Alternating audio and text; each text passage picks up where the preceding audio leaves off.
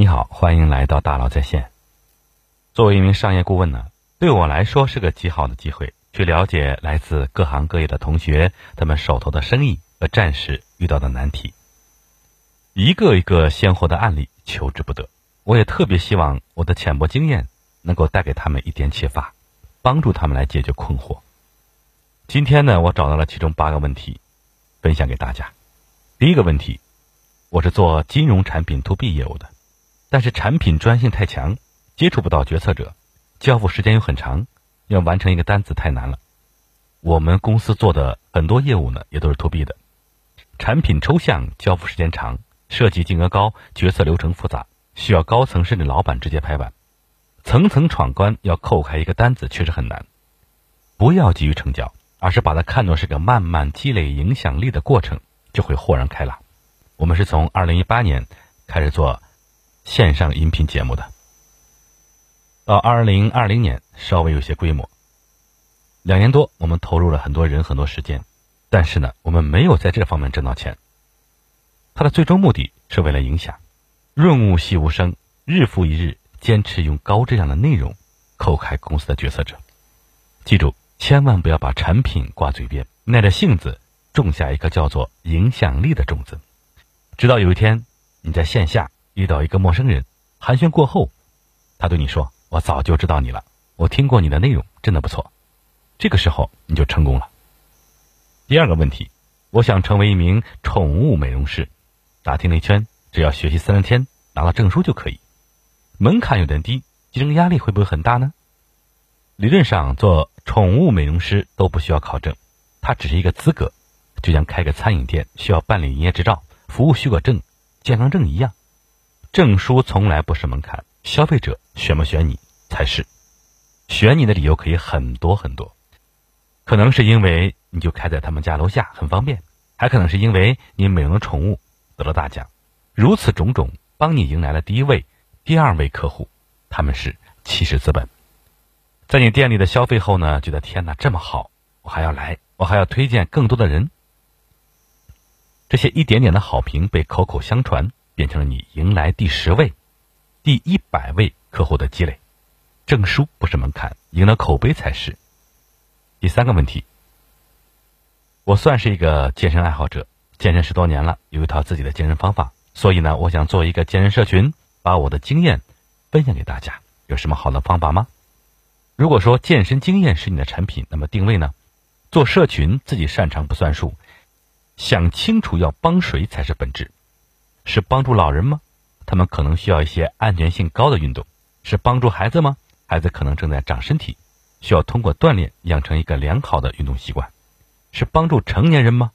成年人中又分为忙碌的上班族和健身达人，用自己的能力匹配特定的人群，既要又要还要，很可能是适得其反。第二呢，用你的产品解决一个具体问题，是帮助人自律吗？是解决健身受伤问题吗？是帮助人碎片化利用时间吗？还是别的？选择其一吧。你的专业性一定藏在精准的定位里，只有专业，产品才会有势能。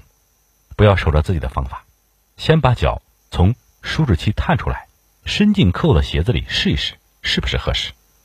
第四个问题，我是做腕表的一个中间商，目前的渠道有三千位带货网红。最近正在考虑怎么把带货网红的资源变现，应该怎么做呢？啊，你合作的带货网红并不是你的资源，更谈不上资源变现，因为他们完全可以抛开中间商，直接和品牌商合作。既然不受你控，也不为你所有，他们当然称不上资源二字。自家的矿，门前挖的井，你发明的独一无二的技术，甚至你讲的一个精彩绝伦的故事，这才是资源。矿怎么挖，看看看能卖给谁。技术是卖给别人还是自己生产？故事讲给谁听？怎么收费？这才是资源变现。但如果你说我认识了三千个朋友，他们家里都有矿，我该怎么拿他们的矿去变现呢？显然不切实际。那么，你到底有什么资源呢？客户资源、供应链、渠道资源、优势产品、声誉，这些都可以。比如说，你有一个规模庞大的客户群体，上千个客户，每个客户在你家里消费后呢？都加了微信，把他们拉到了你的私域里，这也是资源。找到真正属于自己的资源，这是根，把自己的资源做厚，这是土；想办法好好利用它，这是业；最后才能实现变现，这是果。祝你呢能细心浇灌。第五个问题，我们公司主要做跨境 B to C 化妆品品类产品，今年目标是做好东南亚平台。在有限的预算下呢，跨境电商品牌应该如何做内容？呃，不同国家互联网使用习惯不同，在中国投资内容呢，可能会去做抖音，会去做小红书；在美国、在日韩、在东南亚，可能有不同的平台。做什么内容，就是不断的本土化。比如说，东南亚国家民族多，信仰复杂，生活习惯差别大，找找他们的喜好吧。我想一定能找到在东南亚平台上摸爬滚打的人，他们有真枪实弹干出来的经验谈。这些经验呢，是我们坐在中国的办公室里很难想象的，不妨取取经。最后呢，可能还来靠点运气，避开竞争激烈的平台，去潜在的市场找到红利。跨境电商靠不了想象，还得入乡随俗。第六个问题，我从事线下商超代理商十年了，主要做日用品和化妆品。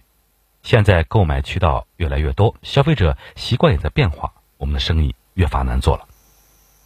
嗯，帮助品牌商触达更多用户，从来都是渠道商不可撼动的价值所在。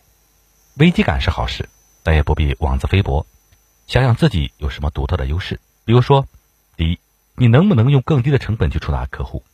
有个笨方法很管用，私域，扫二维码送小礼品，每天坚持发朋友圈，组织团购折扣，这些呢都值得你琢磨琢磨。